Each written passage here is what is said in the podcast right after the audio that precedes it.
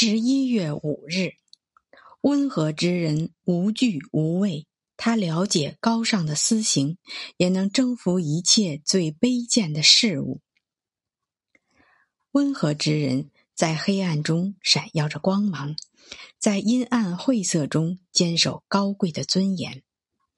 温和不是自吹自擂，不是自我售卖，更不是乞讨他人的喜爱。他需要在生活中践行，它既是可见的，又是不可见的，因为它作为一种精神品质，只能通过精神去感知。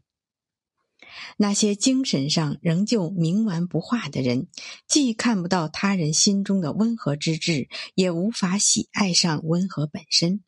这是由于他们被世俗的外相蒙住了双眼，以致变得盲目无知。历史也不会留下温和者的印记，因为历史总是记下那些争端，记下那些暴力扩张的狂人，而温和之人却都是平静亲切的。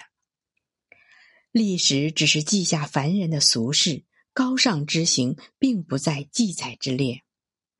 然而，即使温和之人身处晦暗之中，他也不会被埋没。